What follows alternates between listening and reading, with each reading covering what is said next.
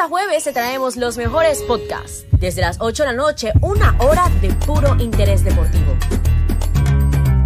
Tienes una cita donde puedes interactuar con nuestros invitados, todo totalmente en vivo. Las repeticiones los jueves, sábados y domingos de los mejores podcasts de la semana a través de los Instagram Live. Recuerda suscribirte al canal de YouTube de Agenda Fútbol y darle a la campanita para cuando estemos en vivo no te pierdas de nada. Porque quedarse en casa es la mejor opción con los podcasts de Agenda Fútbol en vivo.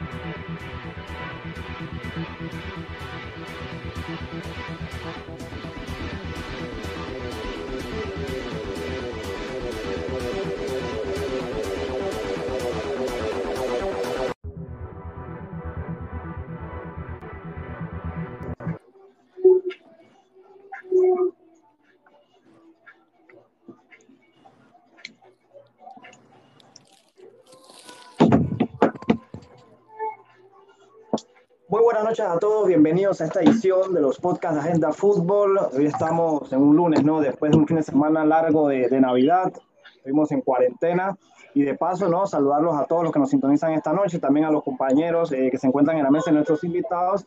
Espero que hayan tenido una, una feliz Navidad. Eh, hoy tenemos dos, dos invitados de lujo con nosotros. Va a estar Adolfo Machado y José Calderón, con el que vamos a estar conversando esta noche pues acerca ¿no? de, de, lo que ha sido todo lo que ha pasado en el 2020 y su futuro y conversando un poco el fútbol panameño también que es nuestro fútbol y es lo, lo que importa, ¿no? Quiero presentar en la mesa e iniciar ¿no? a los compañeros, darle la bienvenida eh, a Jonathan Cedeño hasta el sector de Panamá Oeste. Buenas noches, Jonathan. Buenas noches y a todos los compañeros, también a, a Adolfo y, a, y a, a, José que están aquí. Un gusto tenerlos. Feliz Navidad a ellos, a todos ustedes también y a los que nos están viendo en hablar, bueno, eh, hablar, debatir sobre lo que es su presente, lo que es la selección, también lo que viene en el futuro, en el, en el 2021 con la selección. Y bueno, buenas noches a todos y que lo disfruten. Así es, Jonathan, eh, eh, gracias. Eh, también las buenas noches hasta la ciudad de Panonomé, a mi compañero Cristian Rodríguez. Buenas noches. Estamos buenas noches, Giovanni, compañeros en general, a nuestros invitados de hoy, Machado y Calderón. Un gusto y felices fiestas para todos ustedes y a los que nos sintonizan y como lo mencionaban ustedes compañeros, a, debatir, a conocer un poco más de, de la, ya esta experimentada carrera de, estos futbolistas, lo que depara el futuro, la selección y, y, de nuestro fútbol, que a pesar de que terminó hace pocas semanas, ya se espera ¿no? un 2021 álgido en cuanto a nuevos formatos eh, de liga y, por supuesto el, inicio de la selección camino a, a Qatar y, y qué más que con dos protagonistas de, de nuestro fútbol para poder eh, charlar de ellos. Buenas noches a todos. Sí. Gracias, Cristian. También darle las buenas noches hasta el sector este de la ciudad de Panamá, mi compañero Curtis Keaton. Buenas noches. Muy, buen, muy buenas noches para todos, para Ose, para Jonathan, Gio, eh, a todos, a Machado y a Calderón, que hayan pasado una feliz Navidad muy bien, y para todos los televidentes que nos están viendo esta noche. Gracias, Curtis. Eh, darle la bienvenida también a nuestro señor director José Orocu. Buenas noches. Buenas noches, señor Guido. Buenas noches al Ciervo. Buenas noches a José también. Y a todos los compañeros, bienvenidos a una edición más ¿no? de Agenda Fútbol, donde podemos compartir y conocer un poco más de nuestros legionarios en el extranjero y, y, ¿por qué no?, hablar de lo que más nos gusta, el fútbol. Así es, eh, José, y eh, darle la bienvenida a nuestros invitados. Quiero iniciar eh, dándole las buenas noches y la bienvenida a la mesa a Adolfo Machado. Buenas noches y contento, ¿no? Eh, espero que hayas tenido una feliz Navidad y, bueno, eh, con esa gran noticia hoy de, ya que estampas tu firma con tu nuevo equipo, el San Carlos. Buenas noches, buenas noches a, a todos los que estamos aquí en el programa, a los, los que lo ven por, por YouTube. Bueno, muy agradecido con Dios de darme esa bendición de poder haber conseguido otro club después de mi salida de Liga Deportiva La Huelense. Estamos muy, muy contentos y, y, ya listos para afrontar el reto que se viene en el 2022. Eh, también eh, darle las buenas noches a José Calderón. Buenas noches, espero que hayas tenido una feliz Navidad y bienvenido a la mesa. Buenas noches, bendiciones, feliz Navidad para todos y bueno, gusto estar acá compartiendo con ustedes en este programa Agenda Fútbol y a todos los que nos sintonizan por YouTube, ¿no? Entonces, es un, es un honor poder compartir con ustedes en, en este programa. Gracias, José. Y quiero arrancar con Adolfo, eh, básicamente en base a ese tema, ¿no? Desde el San Carlos, eh, ¿qué, qué dentro de lo que buscabas, Adolfo, eh, ¿qué, te, qué, te, llega, ¿no? A, a, firmar con San Carlos por un año. Entiendo que buscabas, eh, ya dado porque sales a la Juelense, ¿no? Buscar una estabilidad al menos de, de un poquito más, de conseguir un año de contrato con San Carlos y, y, y, bueno, ¿qué te lleva o qué te, cómo, cómo llegas a este equipo, ¿no? Bueno, después de, de entrar una negociación con Liga Deportiva Alajuelense, no, no llegamos a un acuerdo, ya que el gerente del club tenía una propuesta que no era muy acorde a lo que, a lo que buscábamos. Más que todo, se buscaba un año, un año de contrato más por, por el colegio de, de la Baby, no estar tranquilo, tener una estabilidad y no estar pensando a mitad de año si, si voy a cambiar de, de equipo, cómo será. Y yo creo que a no llegar con esta negociación me quedé tranquilo, confiando y creyendo en Dios que, que iba a abrir otra puerta y, agradecido que San Carlos me ha abierto las puertas y me ha dado esa, esa, esa estabilidad de, de, tener un año de contrato con ellos. ¿Hubieron, ¿Hubieron más equipos interesados, eh, Adolfo, o solamente fue el San Carlos el que tocó la puerta? Porque inclusive el sábado veía por ahí algún medio tico que te ponía en el Gigacaral nuevamente. No, había, y cada sí no, no, no, no, tuve conversación con ellos, pero sí hubo otra, otras instituciones que, que ahí estaban interesados, ¿no? Pero nos fuimos por, por sacarlo. Eh, José, eh, para hacerte la primera pregunta de la noche, eh, ¿cómo es la actualidad tuya, ¿no? Con comunicaciones, sabemos que en esta etapa del año muchos jugadores terminan contrato, eh, hay que ver el tema, pero ¿cómo es tu situación contractual actualmente con comunicaciones y, y, qué, viene para ti en el 2021? Bueno, la verdad es que todavía estamos en competencia, ¿no? Creo que el torneo acá se atrasó un poco por, por el tema de contagio. Igual el torneo tendría, tenía que haber acabado, o tenía que haber acabado en una fecha que es el 3 de enero, pero hubieron un mes de que no hubo hubo partidos por el tema de contagio y ahora el torneo terminará el 17 de enero. En cuanto a mi, contra mi contrato, creo que eh, todavía me quedan seis meses más, aparte de que acabe este torneo y el otro torneo que puede que inicie en el mes de febrero, pero bueno, todavía estamos en competencias y esta semana iniciamos las fases finales. Curtis. Eh, voy con José Calderón. Eh, José, eh, ahora que el torneo se está dando, que ya está en su etapa final, eh, en, en, el momento de la pandemia, ¿cómo lo viviste sin fútbol? Bueno, creo que es, es para todo futbolista fue algo nuevo, ¿no? Porque nunca, nunca, nunca se había dado un caso de esto, de poder estar sin jugar prácticamente cinco meses, ¿no? Desde el mes de, de, marzo hasta agosto que arrancamos. Creo que fue algo difícil para mí más que todo, de solo estar aquí en la casa y entrenando por, por Zoom. Creo que fue muy complicado y al arrancar nuevamente fue algo, fue algo lento, ¿no? Fue algo lento y bueno, la verdad es que ya estamos en competencia nuevamente y creo que para mí ha sido un buen año en cuanto a rendimiento en el club y rendimiento a nivel de selección, a veces que, me ha, que he podido estar con selección de Panamá. La misma para Machado. Bueno, eh, ya, ya el compañero de Dios no, no fue fácil. había que adaptarse a, este, a estos nuevos, nuevos sistemas que, que se dio con el tema de la pandemia, está trabajando en casa vía Zoom, es muy, muy, muy difícil, muy complicado porque uno no tiene eh, la medida adecuada dentro de una casa para poder ejercitarse bien, pero como somos profesionales teníamos que ver cómo nos, nos adaptábamos para tener, ejercitarnos bien y poder eh, llegar bien cuando se daba el regreso a al terreno de juego y yo creo que he tenido un año muy, muy bendecido, donde creo que mi participación con Liga Deportiva La Valencia ha sido muy buena.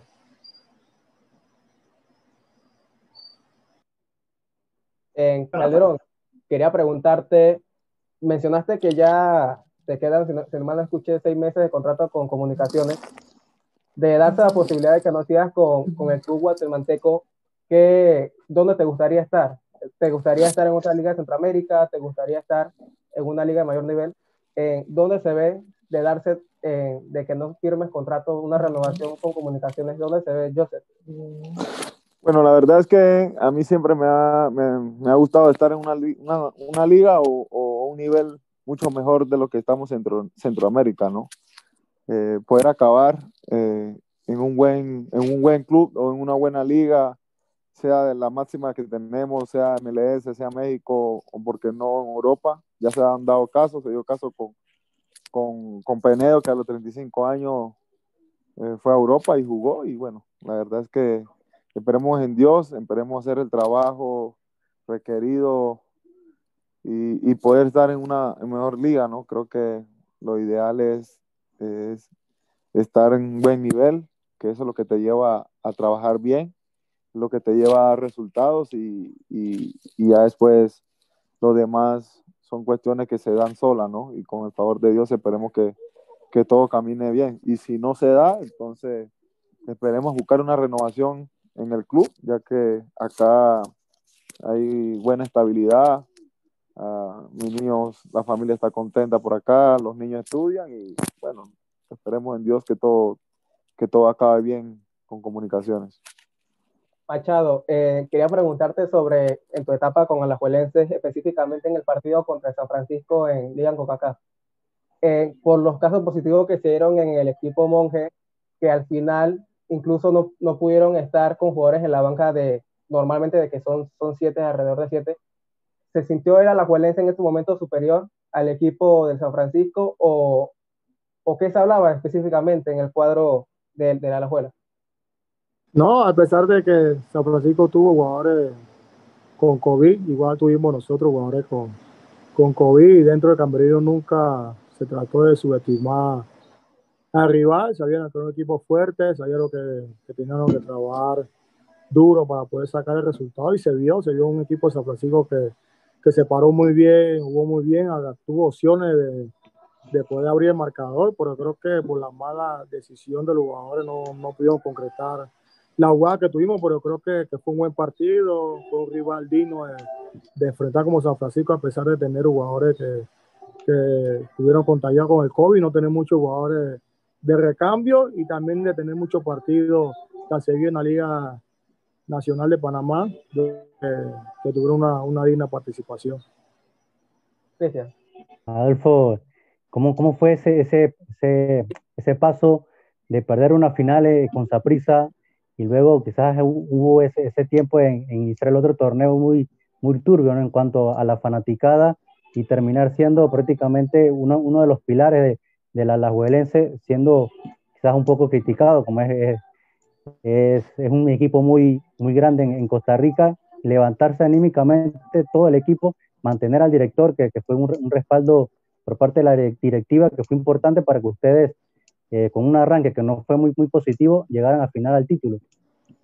Bueno, fue, fue difícil perder la final contra, contra y sabían que, que todo la iba a llover, ¿no? Porque era, era un título que, que, la afición estaba ansiosa a conseguir, que el título número 30 y, y, y, para esto estamos, ¿no? Para, para recibir la crítica y sacar lo positivo de ella y, y hacerse más fuerte. Yo creo que, que, el equipo nunca bajó la cabeza, siempre se, se, mantuvo fuerte, positivo, con respaldo al entrenador y este torneo que pasó, creo que, que tuvimos buena participación, fuimos el mejor equipo en toda la ronda regular y, terminamos siendo campeón, gracias a Dios. Joseph, eh, ¿cómo has visto a, eh, este, este, esta etapa para, para, para Morán, para Gasper Murillo? Eh, has podido estar con él, compartir y, llevarlo a inducir a este equipo de, de, comunicaciones que, como lo mencionaba, es un equipo ganador grande y que siempre trata de, de, ser es, ese equipo en la élite de Guatemala y que actualmente están peleando en el torneo ¿no? con, con Municipal. Bueno, lo de Gasper creo que eh, él ha ido agarrando confianza poco a poco, ¿no? Creo que a pesar de que Gasper eh, ha, sido tomado en cuenta en selección, es un jugador tímido, ¿no? Es un jugador joven todavía y de a poco se ha ido adaptando, ya se ha ido ganando la confianza del técnico, ha, ha ido agarrando lo táctico que, que el técnico trabaja porque el, el, el, el profesor es demasiado táctico, a veces se confundía mucho con, con, el tema de posicionamiento en cancha, pero bueno, ya lleva ya tiempo acá y creo que de a poco se ha ido metiendo en, en el equipo, se ha ido ganando la confianza de, del técnico y de los compañeros y ahora está aportando mucho más para el equipo, creo que ha tenido más minutos los últimos partidos y, y por ahí hoy arrancó de titular y el equipo pudo ganar, así que ahora esperemos que en esta fase final que arranca el 31 que Japper sea el titular del equipo y, y, pueda aportar mucho más para la institución. Joseph, eh, mencionaba sobre eh, Penedo que salió a los 35, vimos que en tu etapa en Gustatoya también fue muy, muy exitosa, que te da el, el salto a, a, comunicaciones. Siente que cada año eh, que pasa estás mejor, después de los 33 vemos un Joseph que se ha mantenido en la élite, te sientes en el mejor momento de tu carrera hasta el momento. Sí, como tú dices, no creo que a medida que van pasando los años, como el dicho que, como el vino, ¿no? Eh, entre más, más años tiene el vino, mucho mejor. Creo que eh, la consigna de eso, la base de eso es eh, trabajar, mantenerse saludable, mantenerse sano en cuanto a lesiones y, y, y, prepararse durante la semana, ¿no? Para que cuando lleguen los fines de semana se pueda lograr el, el trabajo requerido por el, por el técnico y, más que todo para uno, ¿no? Creo que la salud es lo primordial y, esperemos seguir así, seguir trabajando, seguir manteniéndonos bien con salud y, y, poder aportar mucho más para el fútbol, poder aportar para el país cuando sea requerido y, más que todo para nuestros clubes, ¿no? Que, que es lo que nos mantiene bien, lo que nos mantiene con salud y esperemos seguir trabajando. Adolfo, eh, ah, mira, hay una, algo que, que, que, me llama mucho la, la, la atención, es que eh, estuviste en un club en el cual al principio eh, era la competencia directa del club que tuviste anteriormente, antes de tu llegada, de, o después de tu llegada de, de, de, Bolivia. Llega ahora a una institución donde prácticamente lo, lo, la hinchada te aclaman por el éxito que tuviste este año con, con con, con este equipo, eh, llegas a conseguir el título, de la, de, el título tan anhelado que tenía la hinchada, pasa en un equipo que prácticamente estás, eh, se, se, encuentran o se encontraban muchos panameños, un equipo ya conocido por, por, por panameños. Eh, ¿Cómo se da esta, este, esta, esta, cómo se da esta conversación? ¿De dónde proviene y qué tan bien están vistos los panameños en este equipo? Y si está la posibilidad de que lleguen no solamente tú, sino algún otro panameño. Bueno, ya después de tener mi carrera en Costa Rica, gracias a Dios, como digo, eh, exitosa, yo creo que mi llegada más sea por, por el técnico que ya, que ya me conoce, ya lo tuve en Saprisa, lo tuve en Icaral y, y, se llama más mi llegada por eso, ¿no? Tuvimos conversación después que terminé de, de jugar la final, estaba muy interesado que yo fuera que viniera a San Carlos y, y, así fue, ¿no? Yo creo que también la institución ha puesto su parte para poder tenerme dentro de, del equipo y yo creo que los panameños que han pasado por, por San Carlos han, han, han dado una buena imagen y yo creo que, que, que tienen la puerta abierta en cualquier equipo de Costa Rica porque el panameño que ha venido a jugar eh, aquí a Costa Rica eh, lo ha hecho muy bien, le ha ido muy bien y, y ha dado la puerta abierta para para otros compatriotas. ¿La sienta bien la, la Liga Tica al panameño, Adolfo? Sí, yo creo que sí, sí, porque han pasado varios y, y, y han dado buena, buena expectativa, ¿no? Han dado buena expectativa y, y siempre han hablado bien de, de los jugadores panameños que han venido a Costa Rica. ¿Qué se, qué se habla de la selección? Tú, tú, tú que estuviste más en el, en, el, en el terreno de juego con respecto a, a, a, los juegos que se jugaron amistosos, este, ¿qué, ¿qué, se habló? ¿Qué se conversaba? ¿Qué se escuchaba de parte de Costa Rica, de lo, de lo que se vivía y del alza que tuvo el, fútbol panameño en estos tiempos? Bueno, después de, del partido de selección que tuvieron, los dos partidos que, que Panamá le gana en el Estadio Nacional de acá de Costa Rica, creo que se cerraron mucha boca porque muchos muchos periodistas decían que, que una selección que, aún no había empezado la liga local en Panamá, jugadores sin ritmo, y yo creo que, que vieron lo contrario, ¿no? Vieron lo contrario, unos jugadores que, que se entregaron al máximo, tuvieron bien ordenado, cuando tenían que atacar, atacaron, cuando tenían que agrupar, se agruparon muy bien y, y, y esa buena imagen ya, ya ha puesto a preocuparse, ¿no? A los, a los técnicos acá en Costa Rica. No aceptan, son unos agrandados esos ticos, no sé, no sé. Ahora, con, respecto a eso, este, eh, eh, digo, también en Guatemala hay, una especie de rivalidad. ¿Qué se conversa en, Guatemala con respecto a eso? Incluso, que ¿por qué no podíamos verlo mucho más adelante en una eliminatoria? ¿Qué, pa ¿Qué, pasa ahí? Lo que pasa es que estos chapines creen que, que teniendo una liga superior, entre comillas, la de Panamá, piensan que el, el, el, nivel de selección es igual al de ellos. Están totalmente equivocados. Al compañero de equipo, que son como 5 o 6, yo se lo digo.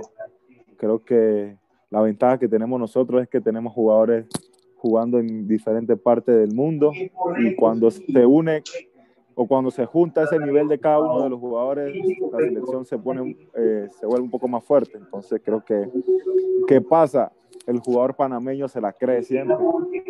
Nosotros salimos a jugar, por lo menos cuando llegamos acá, y jugamos prácticamente con la mayoría de los jugadores de, de Panamá que juegan en LPF, solo con hablarle y, y hacérsela creer al, al, jugador, creo que es el jugador que entró a, en cancha a querer sacar el resultado que era ganar y, y, eso se dio, ¿no? Entonces creo que, que el Chapín ahora mismo le duele mucho que Panamá esté por encima de ellos porque hace prácticamente 10, 15 años ellos estaban por encima de Panamá, pero ya las cosas son diferentes, ¿no? El fútbol panameño ha ido creciendo ellos se quedaron atrás por temas, por muchos temas de dirigencia, estuvieron suspendidos dos años prácticamente y, eso le pasó factura. Ahora ellos saben de que para poder estar en nivel de, lo, de, lo, de los países que comandan o siempre están peleando por clasificar a un mundial, tienen que, que trabajar, seguir trabajando, jugadores, eh, pensar en, en, en salir a otros países, ya que eso nos va a ayudar mucho y entonces por ahora creo que el fútbol de Guatemala o la selección de Guatemala no están por encima de nosotros, sin menospreciar, ¿no? Sin menospreciar. Creo que nosotros tenemos una muy buena base de jugadores jugando afuera y, y tanto los chicos también que juegan en el LPF cuando llegan a selección también quieren mostrar su nivel, por eso que eh, la selección siempre se hace fuerte donde quiera que vaya eh, eh, José, tú ves que los nuevos jugadores estos que están llegando, eh, eh la selección, la ves con esa hambre, la ves con ese respeto a, a la selección, ves ese, ese, ese arraigo, ¿cómo, cómo visualiza a los nuevos jugadores?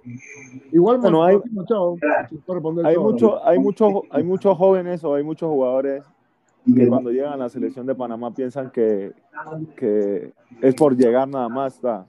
Estoy convocado, me convocaron y, y bueno, ya estuve en la selección creo que no tienen, muchos no tienen esa ambición de querer quedarse 10, 15 años jugando en selección, tener esa ambición o esa hambre de querer ganarse un puesto, ¿no? Creo que hay muchos jugadores con, con solo ser convocados, eh, salir en redes sociales de que, son, que fueron convocados a una selección, creo que se conforman con, por es, con eso y creo que por ahí no pasa la cosa, ¿no? Creo que hay que, que, ser ambicioso en el fútbol, porque si no tienes ambición, creo que no vas a llegar a ningún lado. Por eso que muchos jugadores en el camino se quedan, ¿no? Solo con, aparecen una o dos convocatorias en selección y se pierden.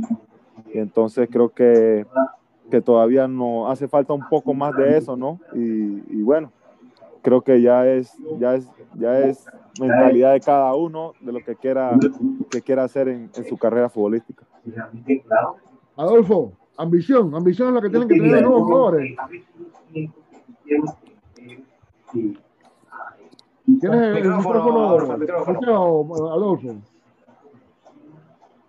Claro, claro, es que todo lo que vamos a, a la selección nacional, creo que, que, tenemos que tener esa ambición, esa ambición, creo que somos privilegiados de poder vestir nuestra camiseta nacional y, y yo sé que se habla mucho de relevo nacional, pero el relevo nacional hay que hay que saber llevarlo, hay que saber dirigirlo, no es fácil, no es fácil, creo que, que, los jugadores de experiencia son buena, buena mancuerna para poder guiar, guiar a ese relevo nacional para que pueda tener esa ambición y esa gana de, de triunfar y como dice Calderón, de que hace 10, 15, 20 años vistiendo la camiseta de la selección nacional y poder eh, lograr cosas grandes con, con la selección. Yo. Sabes, Joseph, que esa, eso que, esa rivalidad que hablabas ¿no? de los guatemaltecos y Orocu también está de testigo cuando hemos hecho los programas eh, con los periodistas centroamericanos. A veces siento que tienen como una, una especie de envidia, pero una envidia sana, ¿no? Eh, cuando nos oyen hablar de 30 legionarios, 40 legionarios, eh, no, eh, cuántos jugadores va a contar Panamá en la eliminatoria y cuántos jugadores van a llamar. Y cuando nos oyen hablar de tantos legionarios, a veces siento que existe un, un poco de recelo con eso, ¿no? Y eh, quizás, como tú dices, ¿no? Eh, no se sienten tan bien de que se han quedado atrás quizás en, en estos últimos años en el fútbol. Y, y no solo eso, Guatemala puede ser eh, rival de Panamá. La única forma de que se pueda encontrar en la eliminatoria es si Guatemala gana su grupo y Panamá gana su grupo. Y ahí va a ser vencer o morir, eh, que pudiera ser en esa segunda ronda eliminatoria. Quiero apuntar algo que comentaba que de la pregunta que te hizo Cristian José. en el podcast que hicimos cuando de, de, de, de Chepo, tú comentaste en ese momento ese impas que estuviste en la, en la, en la selección, Joseph, eh, de cuatro años. Cuando retornaste en el 2015, ¿qué, ¿qué, hizo diferente Calderón en esos años? Porque después cuando regresas en la era Bolillo, te conviertes en un portero prácticamente con actuaciones intachables, o sea, no, no, sin, sin errores, eh, un portero prácticamente con actuaciones, eh, diría yo, perfectas, ¿no? Si evaluamos partidos, y prácticamente cuando Penedo hacía falta eh, no se notaba porque nos sentíamos tranquilos. ¿no? Si Penedo falta por algún tema, ahí está Calderón. ¿Qué hizo Calderón de diferente y qué le sirvieron esos años que no estuvo en la selección cuando le retorna en la era Bolí? Bueno, para mí fue un, un, un, golpe duro, ¿no? De no poder participar en el proceso con Julio Deli Valdés. Creo que por ahí paso por el tema disciplina mío, por mi madurez y eso me pasó factura, no, no estar en selección por cuatro años. Eh, son cosas que, que quedan de experiencia, quedan para contar, para que otro jugador que vaya eh, en ascendencia a esa edad, prácticamente yo tenía 21, 22 años y creo que esos cuatro años me pasaron factura a mí. Me dolió mucho no estar en selección por cuatro años, a pesar de que yo en esos, en esos cuatro años prácticamente estuve con Chepo, estuve entre siempre el, el arquero, el mejor arquero del torneo y, y, no me alcanzaba para poder regresar a la selección. Entonces creo que me dolió mucho. Eh, trabajé duro, busqué mi oportunidad, mi oportunidad llegó, me, me salió un, un, una oportunidad por, para venir acá en Guatemala, las cosas se me dieron muy bien y ya al siguiente proceso creo que que el profesor Bolillo me tomó en cuenta y todo eso acumulado creo que eh, para mí fue productivo, ¿no? Ya cuando me tocó jugar con selección, creo que las cosas se dieron bien. Eh, mi participación siempre fue de, de, de, de 7, 8, 9, 10 puntos y creo que, que por ahí me agarré, me agarré mucha confianza, ¿no? Agarré mucha confianza para poder trabajar para poder creérmela, para poder estar en selección y ser un, un arquero de, de, de, como tú lo dices, ¿no? Cuando no estaba Penedo, el, el, el, el, país se sintiera seguro, el técnico se sintiera seguro, mis compañeros también. de poder hacer las cosas bien y, poder dar la confianza más que todo al técnico de que había arquero Panamá. Así que eh, creo que por ahí pasó eso y, bueno, ahora estamos acá todavía con 35 años, ¿no? Ahí dando, dando, boxeando, ¿no? Tratando de, de, de, ganar esa titularidad. Y, principalmente que el arquero, que es el jugador donde se habla, ¿no? Que quizás pueda por las características del tipo de, de, la posición que le toca jugar, que quizás es el, que pueda tener más años en el fútbol, o jugar hasta una edad un poquito más avanzada, ¿no? Sí, todavía vemos arquero con 38, 39 años, todavía jugando en élite, ¿no? Esperemos mantenernos sanos, como te dije antes. Oh, el mismo Bufón, todavía un gran nivel con 42 ya, ya años ya, ¿no? Así es, pero lo, lo, lo, lo importante de esto es mantenerse sano sin lesiones para poder llegar poder seguir trabajando y poder eh, seguir aportando para el fútbol. Curtis. Eh, con Calderón, Calderón, cuando regresaste a Panamá a jugar en el ascenso, eh, ¿qué te llevó a tomar esa decisión? Bueno, eso fue una decisión bastante, bastante apresurada mía, ¿no? Por temas de, de de que no se me había concretado nada en jugar afuera, pero todavía el mercado estaba, estaba abierto, ¿no? Entonces, Costa del Este me ofreció una buena estabilidad económica para jugar el ascenso. Yo me quedé sorprendido con, con los señores y a mí no me importó y creo que, que solo pude jugar como dos partidos nada más y me salió la oportunidad para ir a Cartagena y no lo pensé y me fui hay que ser profesional, ¿no? Claro, claro, claro, hay que ser profesional. No podía quedarme sin jugar en ese semestre. Eh, todavía tuve el aval del profesor Bolillo. Me dijo que, que, le diera tranquilo, que si yo estaba en competencia o seguía jugando, eh, él me seguía tomando en cuenta. Así que, que, no lo pensé, pero después solo pude jugar como dos o tres partidos con, con Costaleta en ascenso y, y me salió la oportunidad de ir a Cartagena de Colombia. Buen dato mira que no me acordaba, Curti, y después me, se me vino todo nuevamente. Es verdad. Eh, Hay que rebuscar abajo en el ascenso también. Eh, Machado, eh, en, en, el momento, en, en, el momento que quedaste suspendido por dos años por la, por la carne que en Panamá se le conocía, que tenía clembusterol, todavía me acuerdo bien. ¿Cuál fue la fuerza que tomaste siendo un siervo de Dios pero la fuerza mental y el apoyo de tu familia. Coco, ¿cómo fue eso? La fuerza, la fuerza la red de arriba, que, que no hay otra, no hay otra, no hay otra fuerza, porque esos son los momentos donde cuando uno está mal, donde uno busca para izquierda y derecha y no hay amistad, no hay nada. Así que yo creo que esa fuerza de arriba fue muy, muy vital para poder yo seguir fuerte y que más que el apoyo de mi esposa, de mi madre, mi padre, mis hermanos que, que estuvieron ahí, ahí conmigo, ¿no? Y yo siempre tuve en mi mente que, que iba a regresar, iba a regresar muy bien, iba a regresar fuerte y, y así fue, nunca desmayé, nunca desmayé, nunca di por, por tirar la toalla, siempre tuve, tuve positivo y en fe. Fue un, un laxo donde, donde sufrimos eh, mucho ¿no? en la selección porque nos quedamos sin lateral derecho, recuerdas Orocu, ¿no? Eh, que sufrimos en, en, ese lapso. Sí, no, y, y, lo, y lo, prácticamente eso casi tiro esquina. Eh, exacto. Eh, en, esa, en esa pregunta, eh, secundando la pregunta de Curtis, eh, hay una historia, hay una historia de que vas, trabajas con un amigo, con tus compañeros de oficina, cómo te veían en ese, en ese momento. ¿Cómo se sentía eso? Porque, y no solo, no solo en tu caso, a todos en, en algún momento en la vida nos toca levantarnos, caemos y nos toca empezar de nuevo, levantarnos, pero ¿cómo, cómo fueron esos primeros meses? Uno lo dice dos años, dos años es bastante. Quizás cuando uno está empezando, el, el, el, tiempo y bueno, ya va el tiempo y bueno, eh, pasa rápido, ¿no?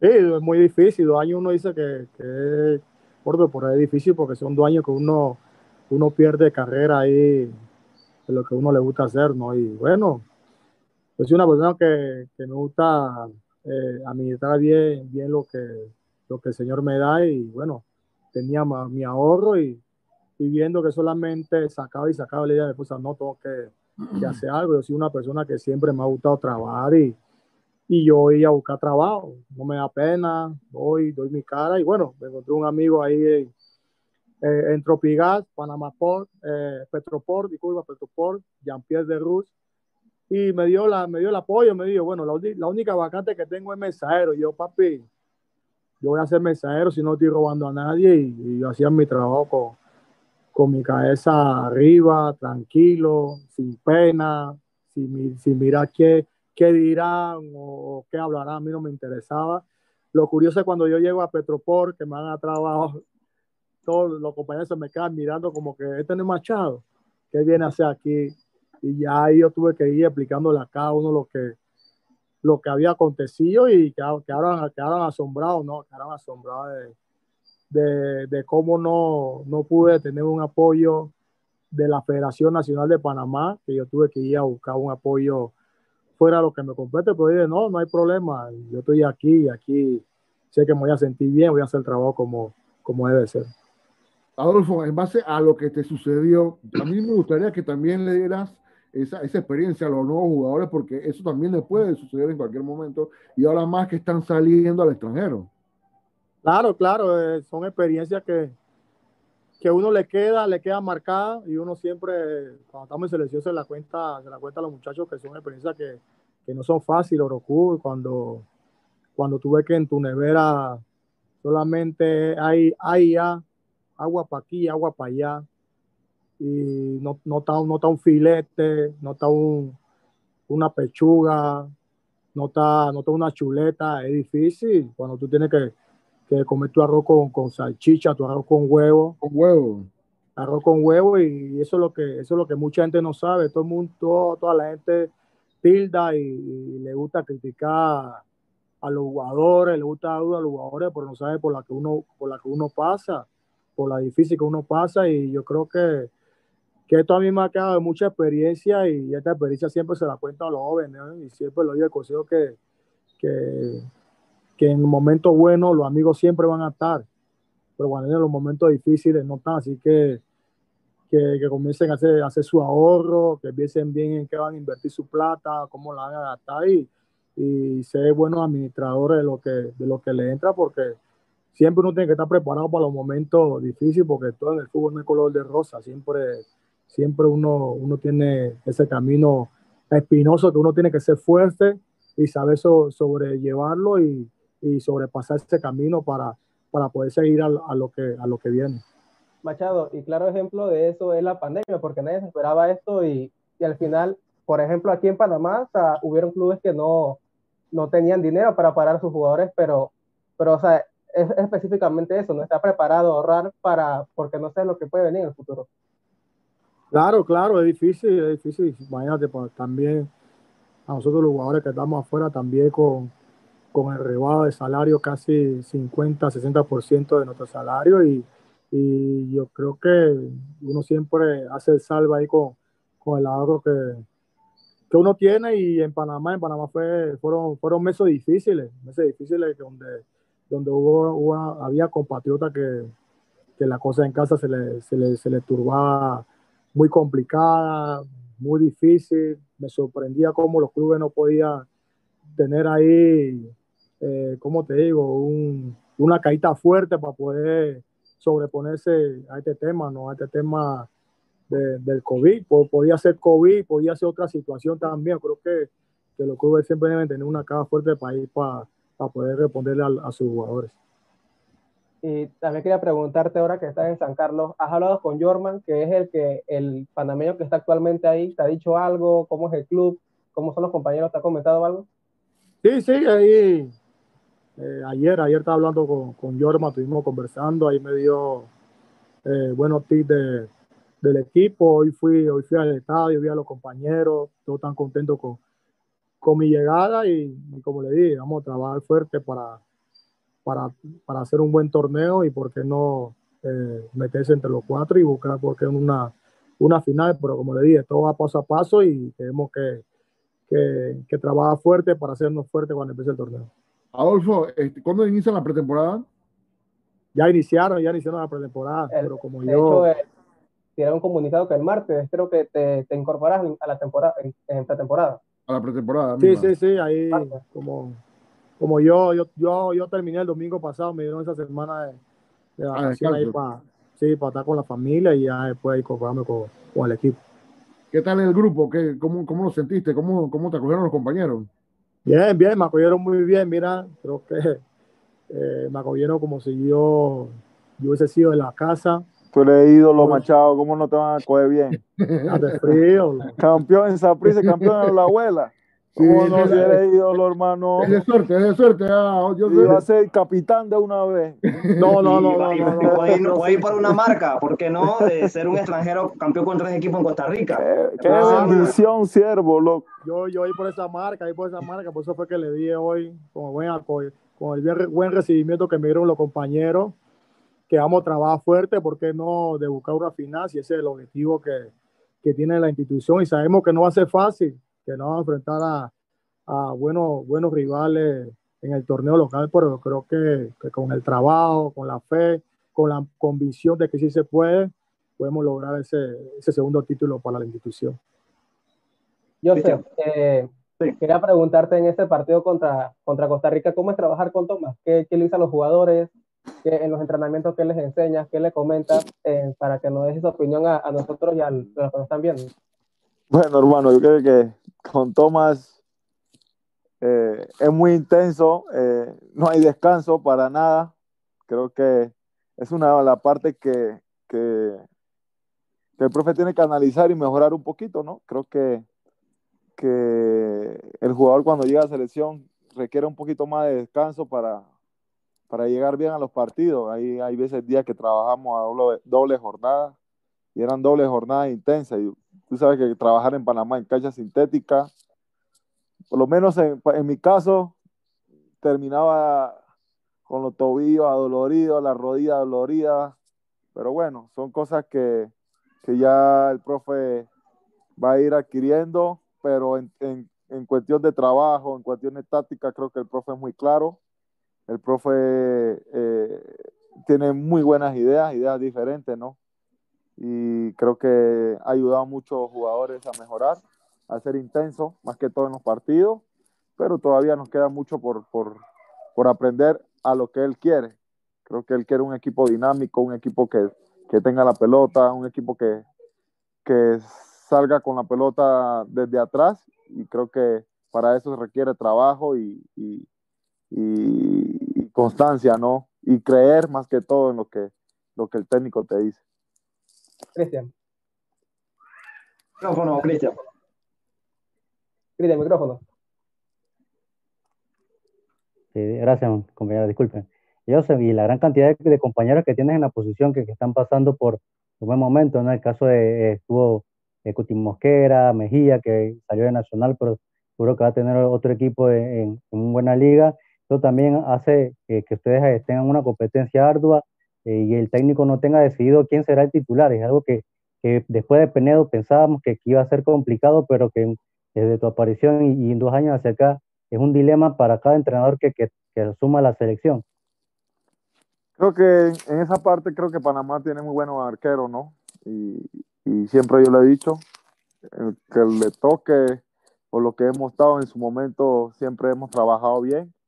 Y eso es lo que tú, como tú dices, ¿no? Creo que es un dilema para el técnico siempre decidir quién va a ser el arquero titular. Siempre hay un debate en redes sociales, que si Calderón, que si, que si Mejía, que si Calderón, que si Mejía. Y, y eso es lo bueno, que hay competencia, competencia sana, y que cuando le, me toca a mi persona, le toca a Mejía, le toca a Cuti, que recién llegó a selección nuevamente, la cosa, el trabajo se haga bien, para que haya seguridad ahí atrás y, y, y, y que pensar al técnico para que decida quién va a ser el titular. Pero bueno, eso es bueno, la competencia es sana y creo que en redes sociales a veces se, se da mucho debate de, de como si enemigos, cuando no es así la cosa. Creo que somos compañeros, somos compatriotas, que cuando llegamos a selección queremos dar lo mejor de sí para, para lograr triunfos en selección.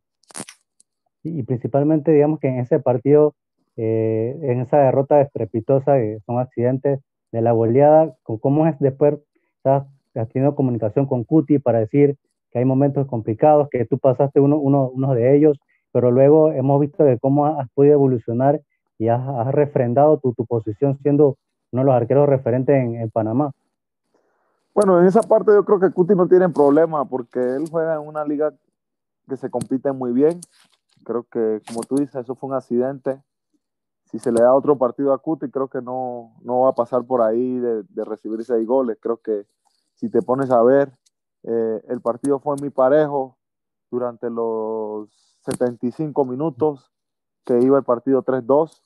Ya después de ahí creo que, que, nos faltó a nosotros un poquito más de tranquilidad a la hora de, de, de decidir, hey, el partido va 3-2, creo que tenemos que bajar un poquito la revolución, tratar de, de no encajar más goles y por ahí buscar un espacio para poder empatar. Creo que a esos países tú no le puedes dar un, un, segundo, no le puede dar tantos espacios porque si no, tienes jugadores de que no te perdonan.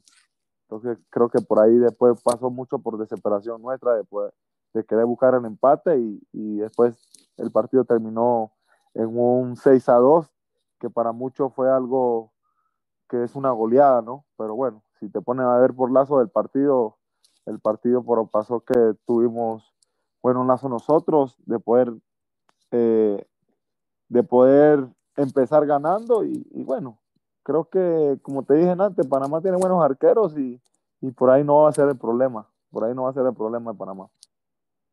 Y Adolfo, y, Eh, y- Sí, sí, Cristian. sí. Eh, Adolfo, y bajo tu experiencia, ¿no? ¿Cómo se manejan estas situaciones? Vemos en este relevo que hemos mencionado que, que es complicado, que, que lleva su tiempo y partidos así quizás a veces, como se dice, mucho, mucho se vilipendea a los jugadores, pero este, este proceso es el que, que va a dejar eh, y estos partidos son los que le dan la madurez a los jugadores para que más adelante esto no suceda en las eliminatorias, que son los partidos donde tiene que salir e- esa gallardía y el, el pundonor de defender la camiseta de, de la selección, Machado. Sí, sí, como tú dices, nuestros partidos son de, de mucha enseñanza, de madurar. Yo creo que, que son partidos que hayan del jugador se hace fuerte, ¿no? De, de pasar estos charcos así, esta siguiente contra, contra Estados Unidos. Y sabemos que, que tú pones el mismo, el mismo equipo que, que jugó contra Estados Unidos con, con otra selección y, y, lo harán de la mejor manera. No, no, no será el mismo, mismo resultado que tuvimos con Estados Unidos. Y es como yo lo digo, creo que que el nacional se puede, no se puede ir guiando solo, tiene que tener sus su jugadores de experiencia que, que lo pueda ir guiando, lo pueda ir ayudando para que ellos vayan alcanzando esa madurez y puedan estar más listos para, para poder la responsabilidad de lo que es la selección nacional. Quiero eh, dar un servicio social a todos los que nos sintonizan ¿no? esta noche en el canal de YouTube. La, eh, la señora Maricel Rodríguez Bedoya, con su de identificación E-894609, está necesitando pintas de sangre O positivo eh, para eh, una intervención quirúrgica, la cual no se ha podido realizar, eh, pues por la situación que, atraviesa el país y, requiere esta, donación, los que quieran, pues ayudar o donar pues sangre, en el banco de sangre que está en Vía España, o comunicándose al teléfono 6018-5124. Así que para ahí eh, los que estén interesados, pues ir, eh, porque recuerden que eh, donar salva vidas. Oroku, puedes continuar. Sí, sí, gracias. Y si puedes repetir el número por las personas que Sí, no... el número es 6018-5124. La señora Maricel Rodríguez Bedoya, la, las pintas que se están necesitando, el tipo de sangre es, es, es O positivo. O positivo, ya saben, así que pueden ayudar a esta persona y más en estos tiempos que, que necesitamos que nos ayudemos y, y, estemos juntos todos. Una pregunta, eh, eh, Jose y Machado, no sé si en ese mismo orden pueden responder. Ustedes que pudieron ver el partido ante, ante Japón y ante los Estados Unidos, más el de Estados Unidos, eh, porque es prácticamente un rival que tenemos que enfrentar de repente en la Copa Oro y es alguien de un equipo de la zona. ¿Ustedes ven a, un, a ese Estados Unidos ahora mismo por encima de un México siendo el top del área?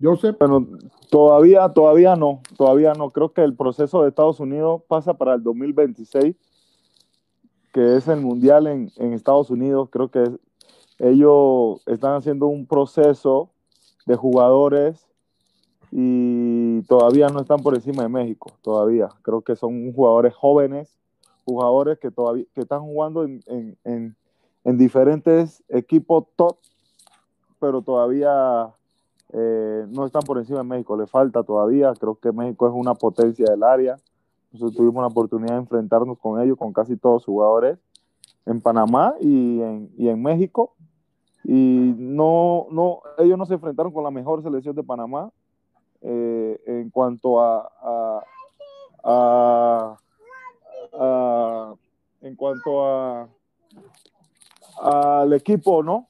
Porque todavía nos faltaba mucho trabajo, había una había una una selección que apenas estaba conociendo al Tolo y, y creo que más adelante Panamá le va a competir a, a este tipo de selecciones, tanto a México como a Estados Unidos. Machado, sería entonces eh, el 1-2 México y Estados Unidos. Sí, va en ese orden, México y Estados Unidos. Creo que, que aunque Estados Unidos ha, ha venido haciendo buen relevo nacional, de jugadores que, que se encuentran en los mejores equipos de, de Europa, creo que, que aún así México está por encima. Creo que vemos una selección de México que, que, que, está muy fuerte, conformada muy fuerte con jugadores que también están en grandes, grandes equipos en Europa, pero, pero para mí México va por, por encima de Estados Unidos por ahora. Ahora, habla un poquito de, de, de, de este, de, de, este, por decir, este orden. Ya sacamos Estados Unidos o lo cubrimos dentro de eso. ¿Cuáles serían los cinco equipos que para ti este, estarían, ¿no? Dentro de eso, de, lo que es la CONCACAF, dentro de eso, ese estandarte, de los cinco eh, equipos más grandes o más fuertes de, del área? Bueno, para mí viene México, Estados Unidos, Costa Rica, Panamá y Honduras. Costa Rica continúa con su, a pesar de que hemos notado que tiene un cambio generacional, siente que todavía incluso está por encima de Panamá. Sí, porque al final, al final, si, si uno ve que uno ve el cambio generacional de Costa Rica, por eso no va a ser la Costa Rica que, que va a estar en el tabonal. Creo que el, el técnico va a ir con sus jugadores que, que, han venido dando el mérito y el rendimiento para ir clasificando a la selección de Costa Rica a los mundiales. Eh, José. Eh, estoy de acuerdo con Machado, ¿no?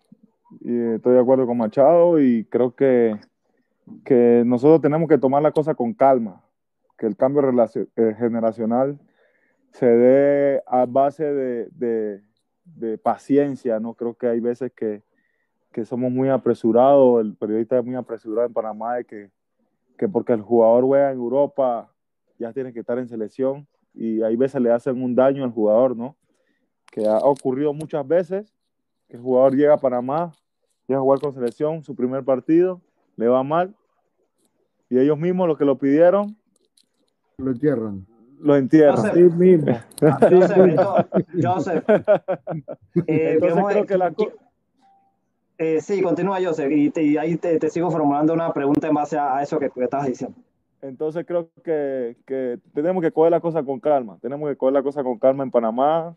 Creo que hay muchos jugadores que, que tienen mucho futuro, pero la, el cambio generacional se da con trabajo, se da con paciencia y no de, de, de una vez. Creo que le pasó factura a la selección de Honduras en, el, en, el, en el, la eliminatoria pasada y quedaron fuera, ¿no? Por tener esa, por estar apresurado en, en, hacer un cambio generacional.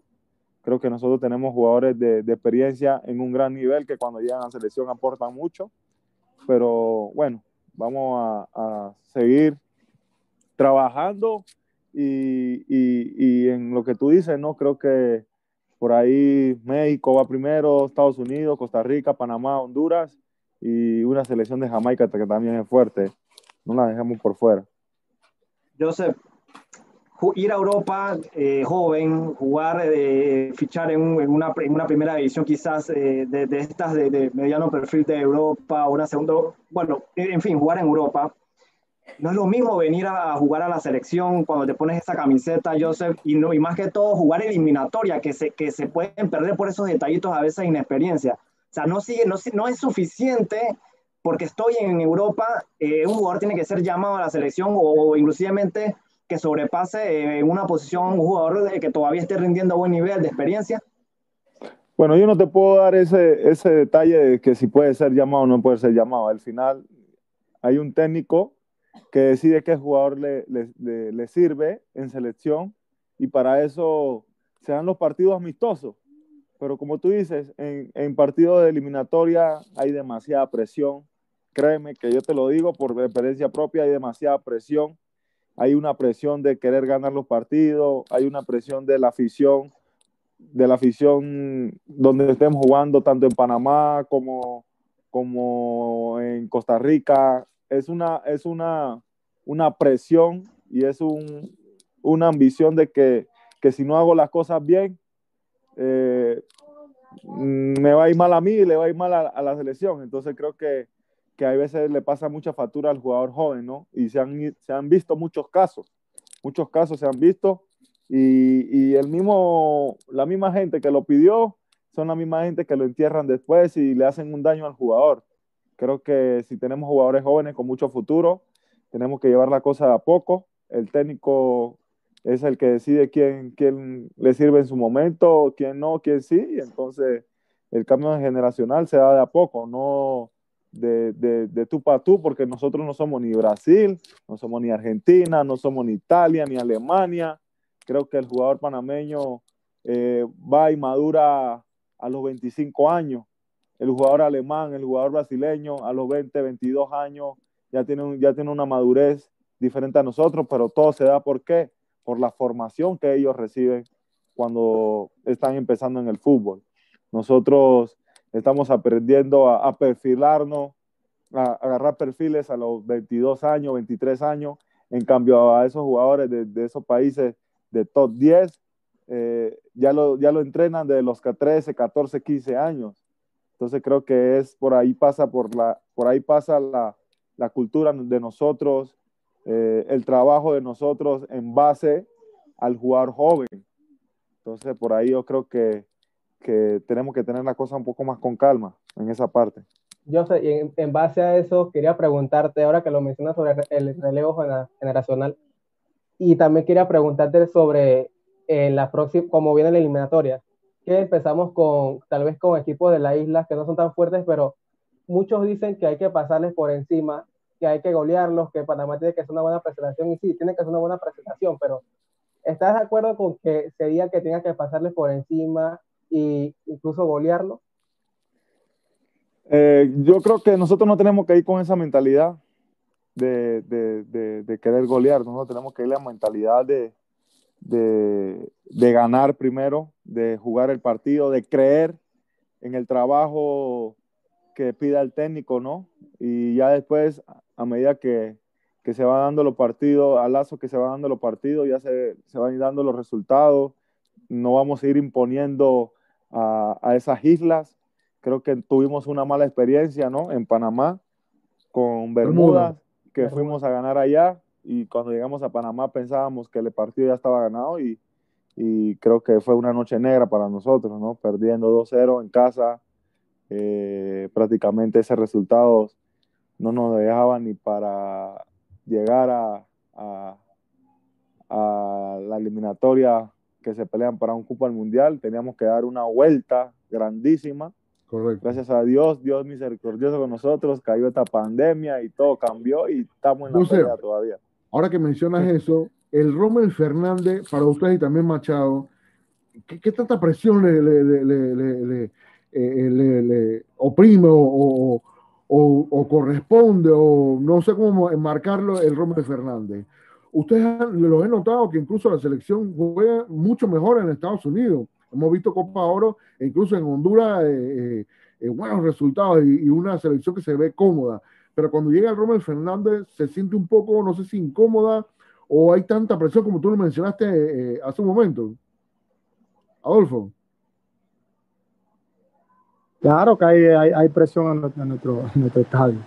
Y yo creo que Rommel también, hay, mucho, hay muchos jugadores que, que, que lo acoge el ambiente, ambiente, entonces se salen de, de funcionamiento, lo que, de lo que se tiene previsto para, para el partido y ahí ande, y ande pecamos, ¿no? Pero creo que, que una selección, todos tenemos que, que, ir por la línea que se debe ir, que quiere, que quiere el técnico para ese momento y, y no salirse la tangente y querer hacer su partido para, para sobresalir. Yo creo que, que los éxitos que hemos tenido en selección nacional es porque hemos trabajado en grupo y todos hemos, hemos puesto nuestro talento, nuestro esfuerzo a pro del grupo para, para sacar los resultados. José. Bueno, pasa por ahí, ¿no? También creo que hay veces los resultados a nosotros se nos complican más en jugando en el Romer Fernández. Creo que por esa, por esa ambición. ¿Qué, qué, crees que se es que, es que creo que entramos con esas con esas ganas de, de, querer ganar el partido a los primeros 15 minutos cuando no es así. Creo que, que tenemos que cambiar un poco eso, ¿no? Tenemos que ir imponiéndonos al rival eh, poco a poco. Tenemos que, que, que tener en cuenta que eh, la cancha en Panamá es pesadísima, el ambiente es pesado, la afición es exigente, que cuando las cosas no te salen bien, eh, empiezan a, a, silbatar al jugador, empieza esa, esa, esa, esa discordia, ¿no? De que el jugador se sale del partido. Y creo que, como dice Machado, como digo Machado, ¿no? Creo que eh, los resultados o las cosas grandes que hemos logrado nosotros ha sido por lo grupal, ¿no? Cuando trabajamos, cuando trabajamos los 11, cuando trabajamos los 18 que estamos en convocatoria o los 15 que le toca jugar, eh, los resultados se han dado. Entonces, hay veces que el jugador, por querer mostrar una cosa diferente o mostrar algo diferente, se sale del libreto que pide el técnico y empieza a jugar para sí solo, ¿no? Y, y, y cosas así hace que la, o los resultados no se den a veces, pero bueno, son cosas que suceden en el fútbol y, y de eso tenemos que aprender. Entonces, creo que ahora tenemos que ponerlo en, en, en práctica cuando vengan los siguientes partidos o tengamos una eliminatoria y para obtener los resultados positivos tenemos que hacer la cosa a lo grupal, no salirnos de que de que tenemos que hacer la cosa individual porque nosotros no tenemos ni a Messi, ni a Neymar, ni a uno de esos jugadores que son diferentes en el, en el mundo, ni Cristiano. Va a ser un año, va a ser un año bastante cargado de partidos de, de selección, Orocu y compañeros de la mesa, José, eh, Joseph y Adolfo. Eh, y en base a esto, eh, José, José, quiero preguntarte, ¿no? Es un, un, año cargado de partidos, muchos compromisos, está primero esa ronda eliminatoria y van a llegar los momentos, Joseph.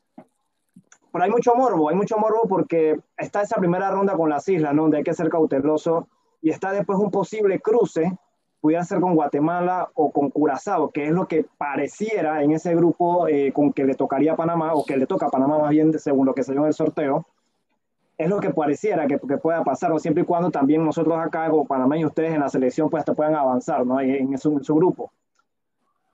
Eh, no llegar a la octagonal, Joseph, ¿sería un, un retroceso, un fracaso? Claro que sí. Para nosotros, para lo que representa el fútbol de Panamá, por los jugadores que tenemos, en cambio a, las islas que nos tocó a nosotros. Creo que lo primordial sería de tener un, un, equipo base, ¿no? Un equipo que sea comprometido, jugadores que sean comprometidos cuando estemos en selección, eh, que tengamos esa ganas de, de, de, querer ganar los partidos, de querer triunfar. Entonces, eh, va poco a poco los resultados se van a ir dando poco a poco, entonces creo que, que tenemos que tener esa, esa hambre, ¿no? Y si no, los resultados no se dan, como tú dije antes, va a ser un fracaso porque se pierde, se pierde una clasificación en un mundial. Prácticamente nosotros tendríamos que avanzar a octagonal, pero si, si no con avanzar a octagonal, tenemos que trabajar. Primero ir a esas islas, sabemos que son viajes complicados, canchas complicadas, partidos complicados y creo que esperemos que este año 2021 que se avecina sea de buenas cosas para el país. Adolfo, eh, la misma pregunta para ti y si consideras que la mentalidad debe ser paso a paso, partido a partido para tratar de meternos en esos ocho.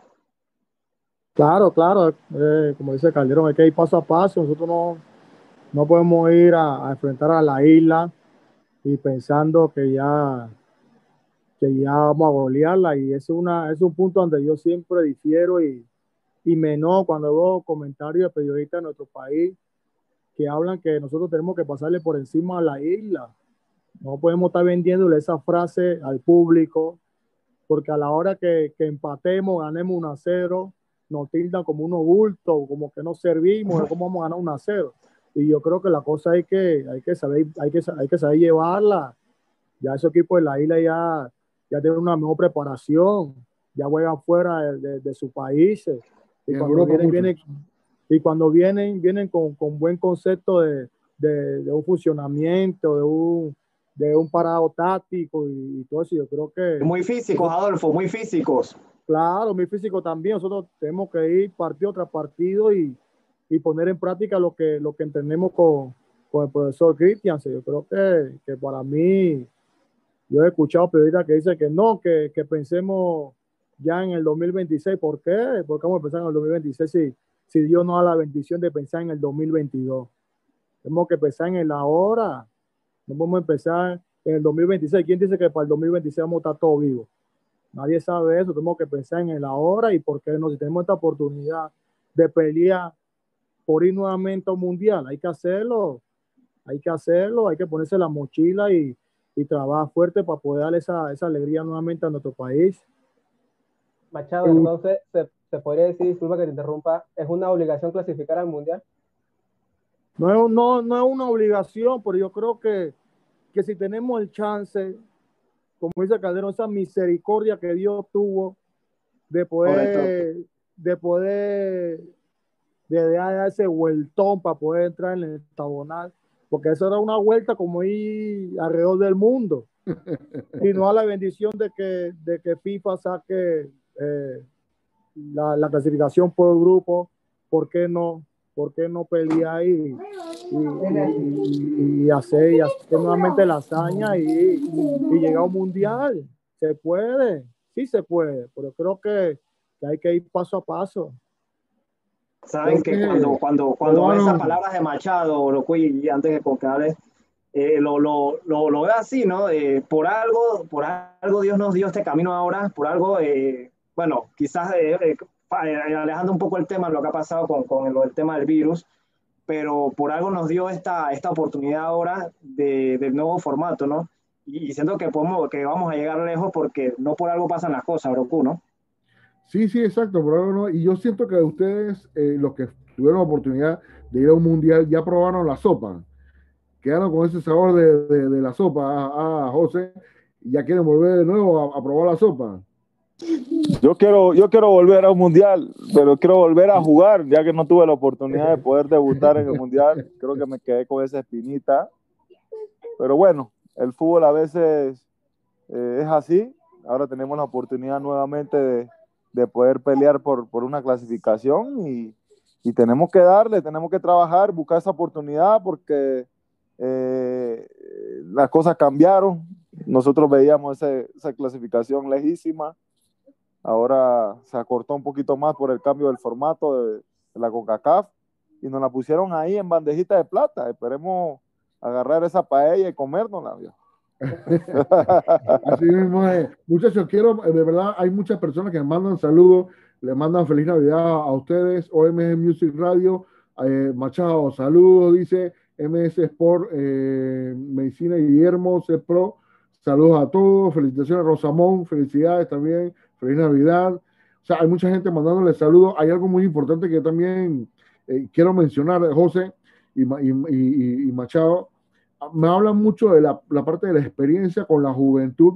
Ya sabemos que hay jugadores que no están en la selección y que, y que honestamente, eh, mirando hacia atrás, ahora se han dado cuenta mucho que nos, nos hacen falta. Estamos hablando de un Blas Pérez, un Baloy, un, un Gavilán, ¿por qué no?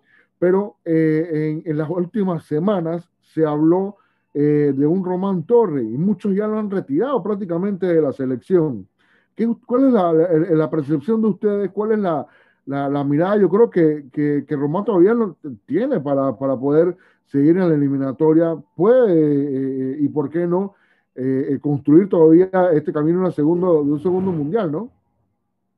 Yo, te, yo, ahora que toca ese tema, me viene la pregunta que le quería hacer hace rato.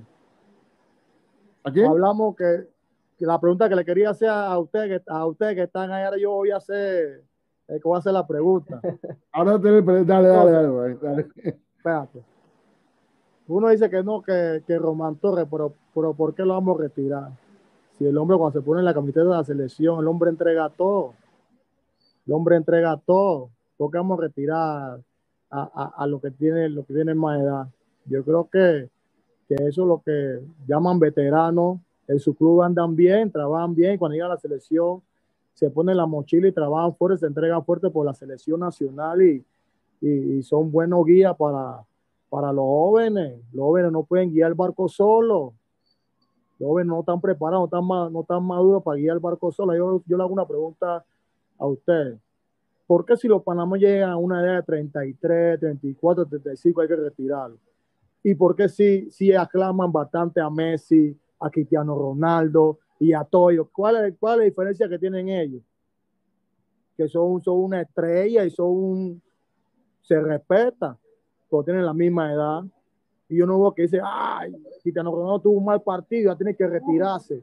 Ah, Messi tuvo un mal partido, mira cómo camina, ya tiene- yo no escucho eso, pero, pero los panameños son diferentes, los panameños ya, ya quieren, ya quieren retirar al jugador cuando el jugador a, a, a, a nivel top está participando bien y está jugando. Es por eso que me quedo con la palabra del técnico de, de Costa Rica.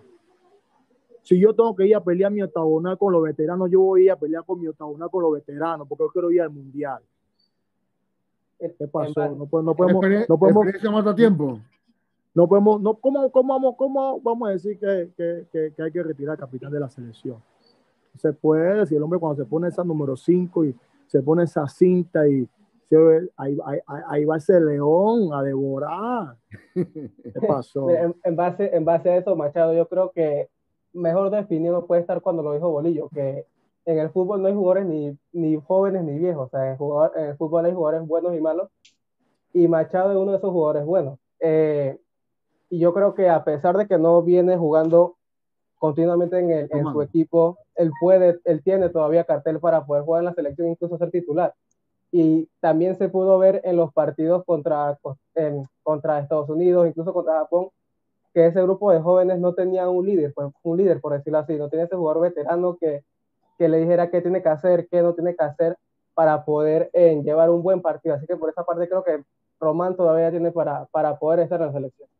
Claro, claro, claro que tiene, todavía tiene, todavía tiene cata y tiene pulmón y tiene fuerza para seguir vistiendo los colores de la selección. Sabemos que, que es un momento que, que llegó el nuevo técnico y está viendo jugadores y, y yo tengo fe y confío en Dios que, que en su tiempo tenga los partidos eliminatorios. Román Torres va a volver nuevamente, nuevamente a la selección y yo sé que, que un, De hecho- un hombre que, que se necesita mucho ahí, es un De líder. hecho, el director técnico mencionó algo, eh, Adolfo, que él no descarta a nadie. En una Claro, claro. hizo, él dijo, él no, yo no descarto a nadie. Todos No, tienen pues, la oportunidad. Por eso es lo que te digo, yo creo que el, técnico llegó y, es válido, ¿no? Que, esté viendo jugadores, para que vaya conociendo los jugadores y ya tenga una base de los jugadores que le puedan servir para, enfrentar la eliminatoria. Yo creo que eso, eso es bueno y, no se le reprocha, ¿no? Porque yo creo que en la selección nacional todos estamos aptos para, para poder vestir la camiseta de, de, de Panamá y levantar la mano y decir, estoy listo para, para que me tomen en cuenta en la eliminatoria, pero yo tengo fe que, que nuestro capitán va a volver nuevamente a vestir la camiseta de la selección. Joseph se acomodó porque viene un discurso de Joseph Calderón referente a... ya, ya él como que se cambió de silla y viene, viene el discurso. Dímelo, Joseph. No, yo creo que, que el panameño olvida muy rápido, hermano.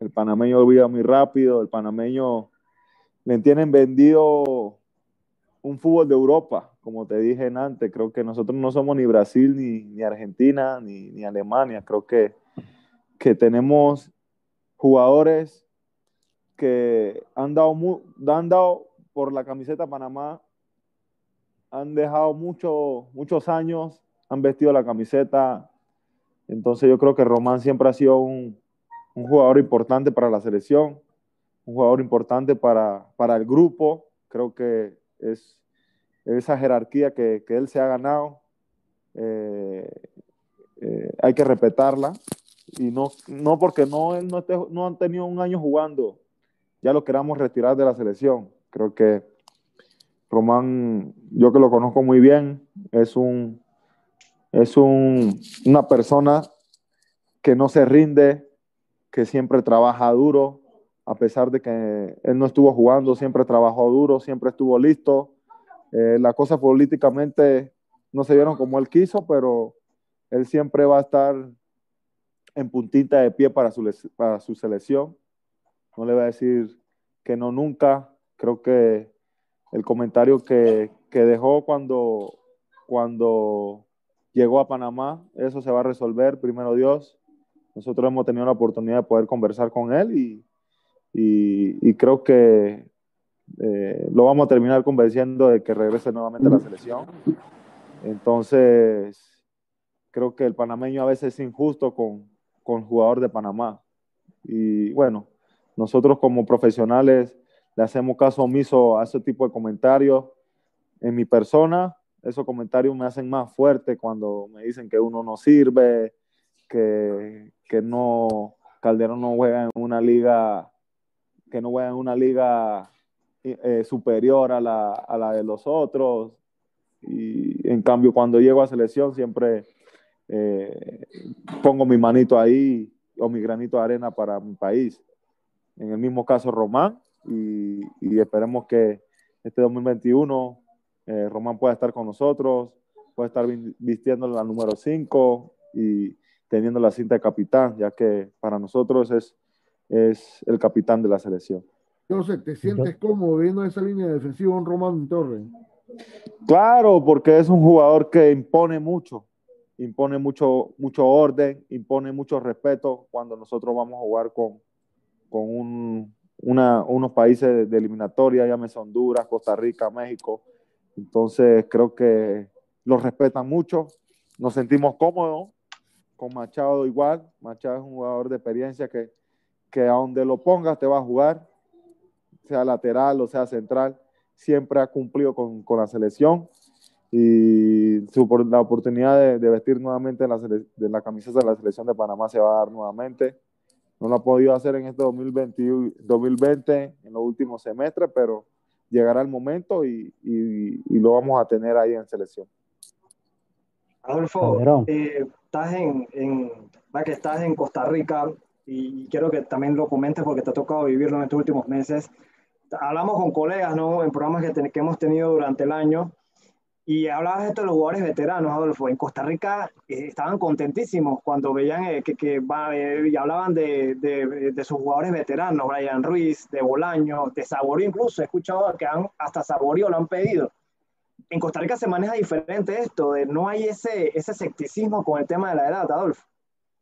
Claro, acá en Costa Rica no, no, no, se, no se ve eso. Y, y, ahí me duele mucho, me duele mucho como yo veo en mi país que, que la misma prensa comienza a decir que, que, ya tienen que retirarse, que ya tienen que dar un paso acostado para darle chance a, la, a los jóvenes.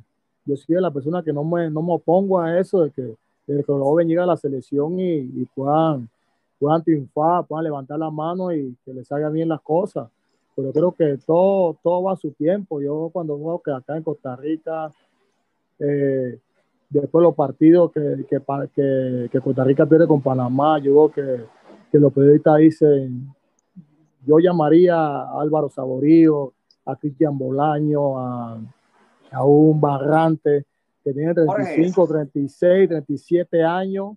Ellos no, Celso Borges. Celso Borges. Entonces yo, yo, yo digo, sí, si acá en Costa Rica están pensando en los veteranos para que, para que le vuelvan a dar esa alegría al país a nivel de, de selección nacional, ¿por qué en nuestro país, que nuestra liga todavía no no una liga tan, tan competitiva como la otra de Centroamérica, está pensando en retirar a los jugadores de 33, 34, 35 años y todavía están, están luchando, están dando todo su esfuerzo fuera del país y dejando el nombre de nuestro país en alto. Porque ¿quién puede, quién puede decir que con un José Calderón, un Román Torres, un Gavitor, un Alberto Quintero, un Aníbal Godoy, eh, eh, Cumming, Manota, no han dado el nombre de Panamá en alto. Y a pesar de la edad que tiene, siguen compitiendo a, eh, a un alto nivel y, y las cosas le han ido bien, gracias a Dios. Entonces yo creo que ese léxico, ese léxico, yo creo que en nuestro país hay que cambiarlo porque ese mismo léxico que ellos sueltan a vos Populi, la misma afición lo acoge y, y, se, y se van por ahí y comienzan los lo, lo, malos comentarios.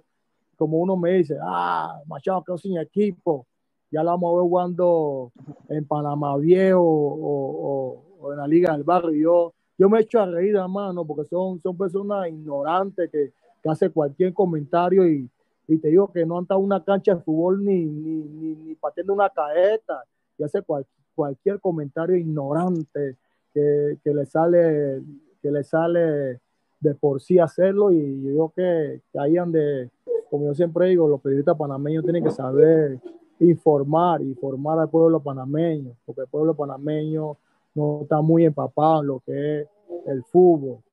Hoy en día cualquiera abre un Twitter, un Instagram y, y es para hablar cualquier pendejada y, y discriminar al lugar panameño. Yo creo que eso hay que cambiarlo un poco.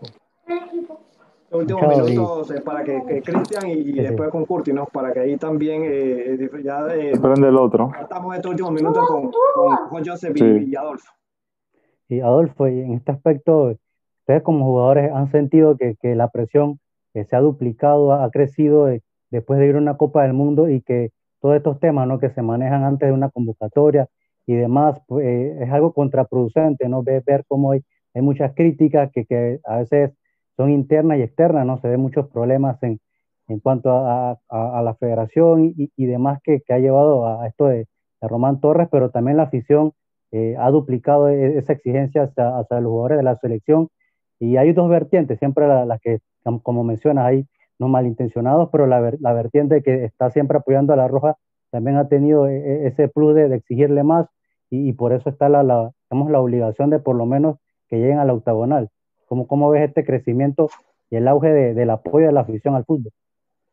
Yo soy de la persona que yo digo que, que, uno siempre tiene que hacer una crítica constructiva de lo que, de lo que uno ve dentro de, del terreno de juego. No hacer una crítica por, por criticar y por, y poder, y por qué de, de dar mala, al lugar más para redes sociales, ¿no? Y sabemos que la ciencia siempre ha estado. La ciencia de nuestra selección nacional siempre ha estado y, y nosotros siempre hemos estado listos, listos para, para ir a dar lo mejor por nuestro país. Siempre que llegamos a selección nacional, nuestro pensamiento es darle la alegría a la afición, de trabajar fuerte por, porque la cosa nos salga bien y sacar los resultados que, se quieren. Hay veces que los resultados no salen porque enfrentamos también a selecciones que, trabajan bien y, a veces eh, un, una, una agua de tiro libre, tiro de esquina, la trabajan bien y, y le sale y nosotros por estar despistados por ahí no, no, no, no saben la cosa, pero la ciencia siempre la llevamos, la llevamos puesta y, quiero decir a toda esa afición que, que por nuestra mente, por cada uno, no siempre pasa de dar todo, todo el alma, la última gota de sudor en la cancha por dar una alegría a nuestra linda Panamá. Y Joseph, también eh, esto que menciona Machado, ¿no? Hablar sobre la afición que quizás no va a estar al principio en octagonal por todo lo que eh, de esto de, principio de, de, la eliminatoria.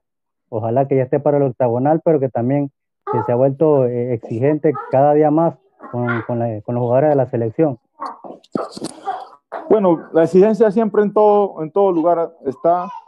No, nosotros tenemos exigencia en nuestro club, tenemos exigencia en nuestro hogar, en todos lados tenemos exigencia. Entonces, creo que eh, la afición panameña siempre va a exigir, el periodismo va a exigir también, pero nosotros tenemos que lidiar con eso y, creo que, que eso nos fortalece mucho más, nos fortalece mucho más y por ahí eh, nos no da esa ambición de seguir trabajando, de seguir luchando por lo que queremos para nuestro país. Creo que, que va a ser muy bonito de que nos juntemos nos juntemos todos para esta eliminatoria, ya que eh, antes teníamos que sacar cálculo de que si teníamos que ganar en esta fecha FIFA para sumar puntos, de que tenía que perder El Salvador, de que tenía que perder Jamaica, que tenía que perder el otro para perder puntos y nosotros ganar para ganar puntos. Entonces,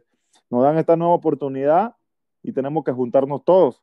jalar para un mismo barco, eh, remar para donde queremos ir, que es Qatar 2022, porque al final gana el fútbol, gana el país, gana el periodismo, porque tienen más de, de, qué hablar, de con quién comentar, de qué, qué analizar, y, y, creo que si, si las cosas no se dan, no va a haber fútbol, porque perdemos un proceso, perdemos mucho, mucho tiempo de poder hablar de una selección, y lo que se va a venir es, es una, una caída al fútbol de Panamá. Queremos, queremos cosas grandes, queremos que la liga crezca, queremos un centro de alto rendimiento que no lo tenemos, somos el único país en Centroamérica que no tiene un centro de alto rendimiento, con un país que ha clasificado un mundial, un país rico en economía comparado con, lo, con los otros países de Centroamérica, ¿no?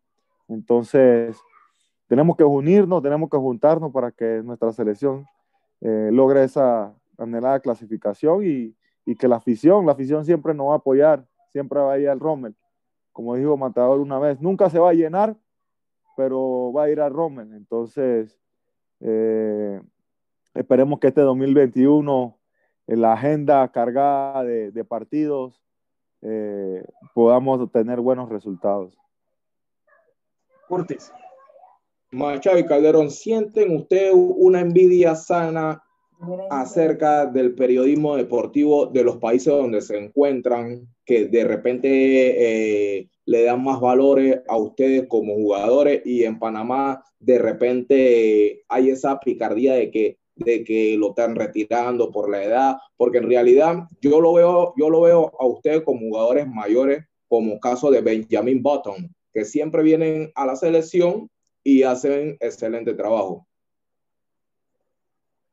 No, yo no sé, yo, yo no sé ni, un, ni una envidia, creo que además, dame cuestión de poder eh, cambiar léxico, ¿no? Y, saber instruir a la fanaticada, porque a veces por un comentario, un comentario de ellos, eh, eh, el comentario se va para cuando no se debe de ir, así que yo, yo por ahí no, por eso que no, no, no, no tengo muchas redes sociales, solamente posteo mi versículo bíblico y chao, hasta el día siguiente que posteo el otro versículo bíblico, así que y ya tranquilo, en, empeñar lo que tengo que hacer y, y, ya cero redes sociales, cero, cero noticias del fútbol de Panamá,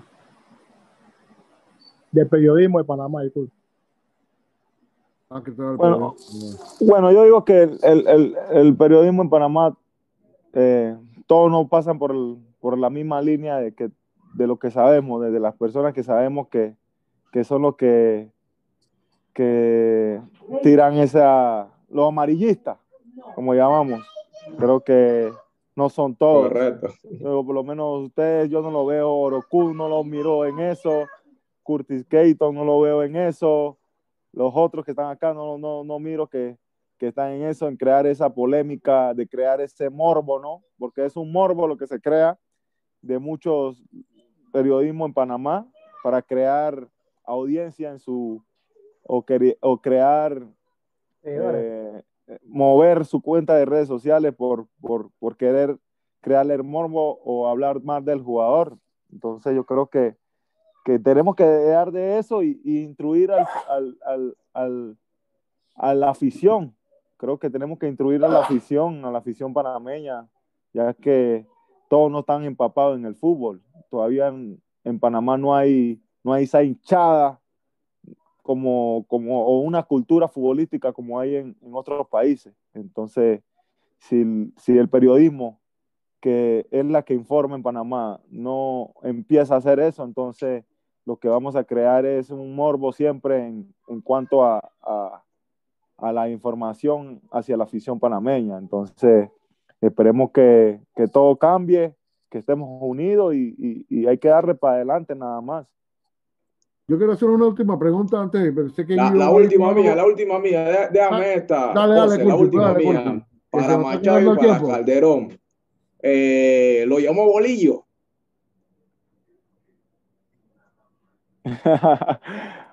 A mí, a, a mí, mí no, a mí me llamó. está buena esa, está buena esa. Eh, bueno, pregunta esa, Manuel, viejo bolillo, man. ¿Cómo sintieron ustedes? Quiero que ¿Cómo, sepa ustedes cuando, cuando, cuando, antes que, come- que, que siga Joroku, cuando mencionaron en Colombia, una, una página que, que, que sigue mucho lo que es el DIN, y mencionaron un arquero panameño, yo del primero que pensé fue en ti, porque yo decía, eh, yo veo, o sea, si veo, tengo que ver a alguien ahorita en Colombia, veo a Calderón, ¿por qué no en el DIN? Pero bueno, Claro. eh, no te ha llamado, ¿no? El lío, yo sé, yo sé Calderón. El, el que me, el que me escribió fue el, el entrenador de arquero. Pero Bolillo no me Ah, llamó. Ah, está moviendo la rama a lo cortito por allá. ¿eh? No, no, no, nosotros tenemos tengo la comunicación con Didier, no pierdo la comunicación con Didier. Ay. Hay una pregunta que yo sí quiero hacerle antes que, porque sé que yo va ahí con algo, un tema que es nacional, muchacho, y eh, eh, Joseph, y era más, bien referente a eso. ¿Te gustaría jugar en Colombia o en Costa Rica? Y, y de finalizar tu carrera, ¿en qué equipo del LPF te gustaría eh, terminarla, no? Cuando se dé el caso, igual a Machado. Bueno, en mi caso siempre me ha gustado tener esa, esa oportunidad de poder jugar en Colombia. Eh, es una muy buena liga de Sudamérica. Costa Rica siempre me llamó la atención también. Y bueno, vamos a ver qué pasa. Lo importante es siempre estar a un buen nivel, eh, estar bien físicamente y responder a la hora que se tenga que, dar la oportunidad de poder jugar.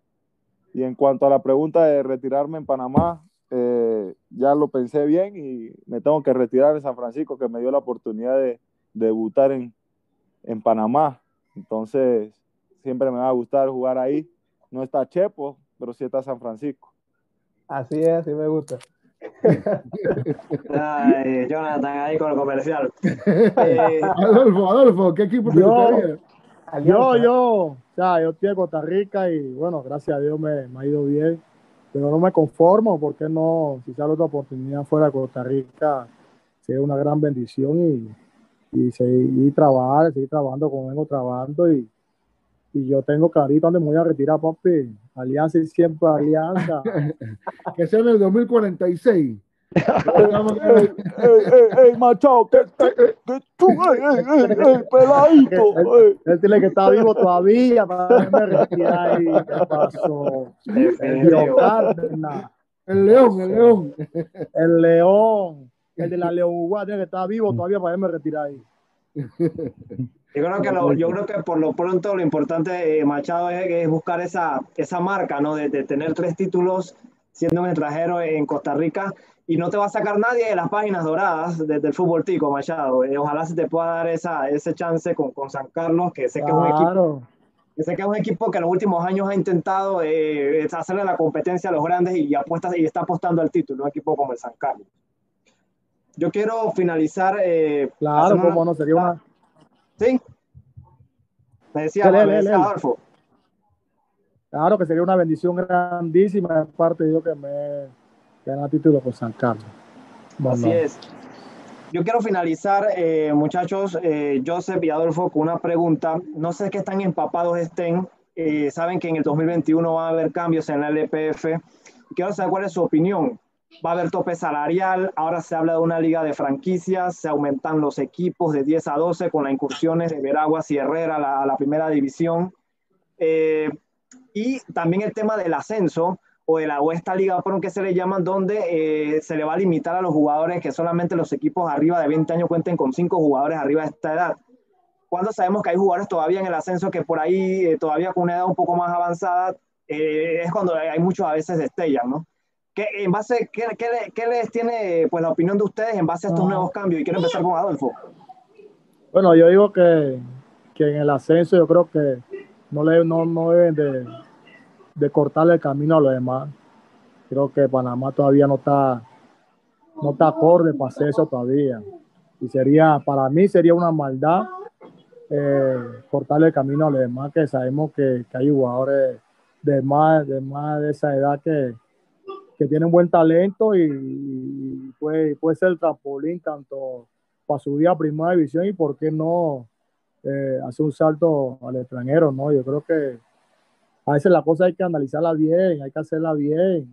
No, no, no podemos ir a experimentar algo para después lamentando en el camino. Creo que, que hay que hacer la cosa bien. Yo digo que hay que hacer la cosa bien para que las cosas puedan tener éxito en nuestro fútbol nacional.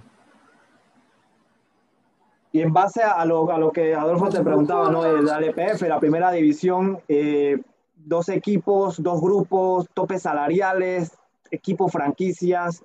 ¿Cómo ves este panorama? Difícil, difícil. ¿Cuál? La pregunta es, ¿cuál sería el tope salarial que van a poner? Esa sería la gran pregunta. ¿Cuál sería el tope salarial? Yo creo que no sé, no sé dónde salieron, sacaron ese formato porque en otros países yo no veo que hay un tope salarial que, tiene que, llegar a un tope salarial a los jugadores. Creo que, no sé, mi hermano, yo no quiero, no quiero meterme en, eso, porque yo solamente sé decir que, que hay que planificar bien. Esto no, esto no puede ser ensayo y error. Uno tiene que planificar bien para tener una buena liga porque vamos, para vamos a eliminatoria y, y hay jugadores a nivel nacional que tienen el talento para hacer llamar a la selección nacional. Yo creo que, que la, la, cosa hay que hacerla bien, hay que hacerla bien, porque también, como te digo, hay que ver cuál va a ser el tope salarial. Si se habla de unos, ciento, me disculpa Machado, sería unos 180 mil anuales por equipo. Estaría el tope salarial. Estamos hablando de 15 mil dólares mensuales.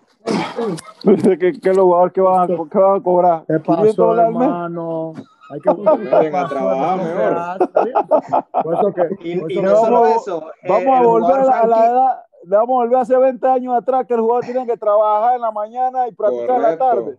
Por eso. Y el jugador, y el de hecho, eh, fuera de eso, fuera de ese tope sí, que menciona hay que planificar bien, hay que planificar fuera bien, de ese tope que menciona Cristian, muchachos, se habla de dos jugadores franquicias, algo parecido a lo que el formato de la MLS y Machado que ha estado allá, eh, y se habla de un tope que el jugador franquicia, eh, por ahí aproximadamente los 4 mil dólares, un jugador franquicia, que no Pero contaría. Tú no, tú no puedes tener un jugador de 4 mil dólares, a un jugador de 4 mil dólares, como dice Machado, Manamano Talito, un jugador de 4 mil dólares con un jugador de 500 dólares. Ey, tú no, eso es una diferencia enorme, brother. Y el jugador Enorme, siempre no- es la- receloso. La matemática no es en Panamá, no en estamos Panamá. para, ese formato.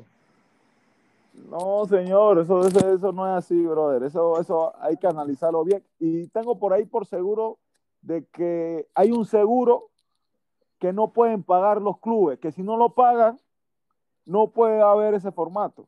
Por ahí tengo, te- te- tengo entendido, no estoy muy bien, bien empapado con ese, con ese tema. Y en cuanto a lo otro del, de, de- del ace- del ascenso, le, le corta, le corta las piernas a muchos jugadores. Le corta las piernas a muchos jugadores, deja jugar por fuera jugadores que, como te dije antes, el jugador termina de madurar a los 22, 23 años, 25 años. No, no, muy, muy lejos. Ayarza hace tres años donde jugaba. Santa En. Colón C3. Así es. ¿Y cuánto tenía, cuántos años tenía Ayarza? 23, 23 El, el 24 mismo, el mismo, el mismo, yo hicimos una lista con, eh, casualmente la vez pasada hablamos con Boroski en, en redes sociales del tema, y a- el mismo Linton, Linton hace cuatro años jugaba, a los 23 años jugaba con Costa Este en el ascenso. ¿De qué estamos hablando? Eh, este, el, el delantero de, de- del CAI, Fede, ¿cómo es? Fajardo. Fajardo, Fajardo. la ¿Dónde mayoría. jugaba? C3. Yo tres. ¿De qué estamos hablando, Eso- hermano? Por eso que yo digo, con todo el respeto a lo que han planificado esto, han hecho su logística, yo creo que, que están a tiempo de, de recapacitar. Están a tiempo de recapacitar porque, porque mira los nombres que, que ha mencionado Calderón. Gente que ha ido a la selección nacional y le ha ido bien. El mismo Calderón que también fue en el ascenso. Sí, Calderón fue en el ascenso. Jugadores que, que, que a nivel del EPF han triunfado y ahora ¿dónde están? Pardo, ¿para dónde va a Fardo? ¿Dónde está allá? ¿Dónde está Linton? Entonces le vamos, le vamos a cortar el camino a los demás que también pueden tener esa oportunidad. Yo digo que con todo el respeto que se merecen es mejor planificar bien antes de, porque ya cuando ya cuando ya la soga está tirada, mi hermano, no hay lamento, no hay lamento. Y van a perjudicar, van a perjudicar a, a- a muchos jugadores, a muchos jugadores que tienen esa hambre también de, de por qué no llegar al EPF y mostrar también su talento y tener esa oportunidad de por qué no llegar a una selección nacional. Pueden llegar, ¿quién dijo que no pueden llegar?